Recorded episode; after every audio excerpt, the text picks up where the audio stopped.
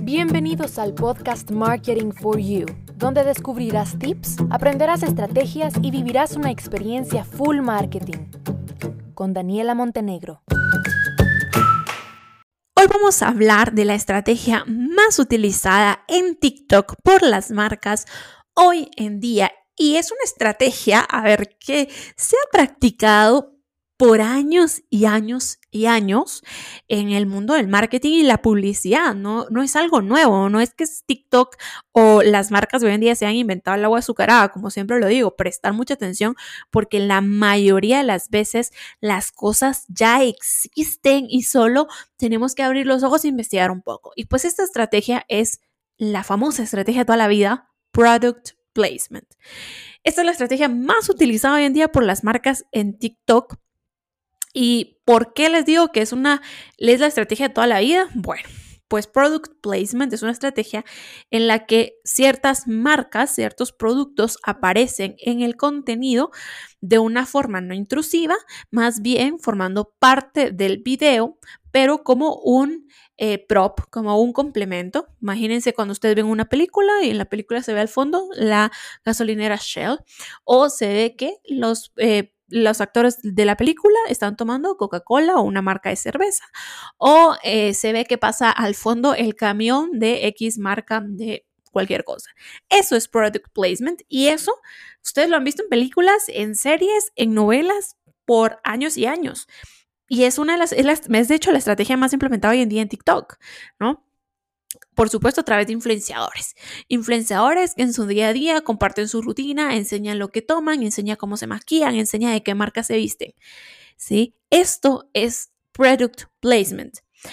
Em, si las marcas hoy en día se rehusan a estar en TikTok, si las marcas no están ahí y no están usando esta red social para conectar con audiencias, la, la razón, mejor, bueno, no la razón, el hecho es que están perdiendo una gran oportunidad de vincular con muchísimas generaciones que a diario consumen diferentes tipos de contenido.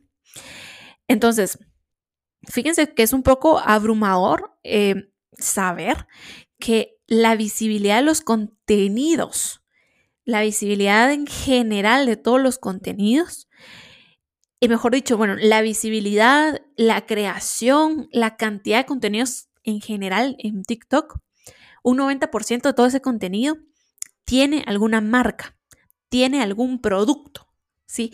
El 90%. Imagínense ustedes cuánto contenido se está creando a diario, a diario en TikTok. Y que de ese contenido el 90% incluye una marca o un producto. O sea, muchísimas marcas están realmente aprovechando esta red social para comunicar y para posicionarse en la mente de su, eh, de su consumidor, para crear hábitos de consumo.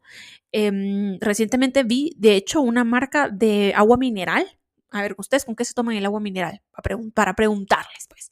Ustedes se toman el agua mineral con un traguito, con un poquito de whisky, con un roncito, o de repente se toman agua mineral con limoncito y sal, agua mineral con jugo de tomate, ay, qué rico, así me antojo. Ustedes se toman el agua mineral así. Y probablemente ustedes consumen X marca de agua mineral y sus hábitos de consumo ya lo tienen para una bebida, para un trago o para con limón y sal o cualquier cosa. Pues esta chica empieza a dar a conocer un nuevo hábito de consumo, tomarse el agua mineral en ayunas, que porque ayuda yo que sé qué cosas. Entonces, ¿qué hago yo como consumidor? Digo, ay, ve, yo no a mí me gusta el agua mineral, pero yo no sabía que se puede tomar en ayunas. Puc, voy, compro y hay un nuevo hábito de consumo en mí que va a hacer que cada vez compre más agua mineral. Entonces, esto es lo que hacen los videos de TikTok, los videos con product placement, despertar necesidades, despertar nuevos hábitos de consumo que por supuesto son muy útiles, muy beneficiosos para cualquier marca. Bien, em, a ver, ¿qué otra cosa les quería contar aprovechando que estaba hablando sobre TikTok, sobre estrategia, sobre todo esto? Les quería hablar también de estadísticas, qué es lo que está pasando en, temas de estadística y de creación de contenido que ustedes les puede servir. Los porcentajes, mejor dicho, porque creemos y para muchas personas todavía está y para muchas marcas todavía está el mindset que la creación de contenido en TikTok se reduce a bailes y la realidad es que no. Entonces, pues tengo por acá esto que son datos estadísticos porcentuales del 100% de contenido que se crea en TikTok, que se publica en TikTok, qué porcentaje de ese contenido corresponde a un formato u otro formato. Entonces, del 100% de contenido que se publica en TikTok, el 24% únicamente corresponde a celebridades, ¿sí?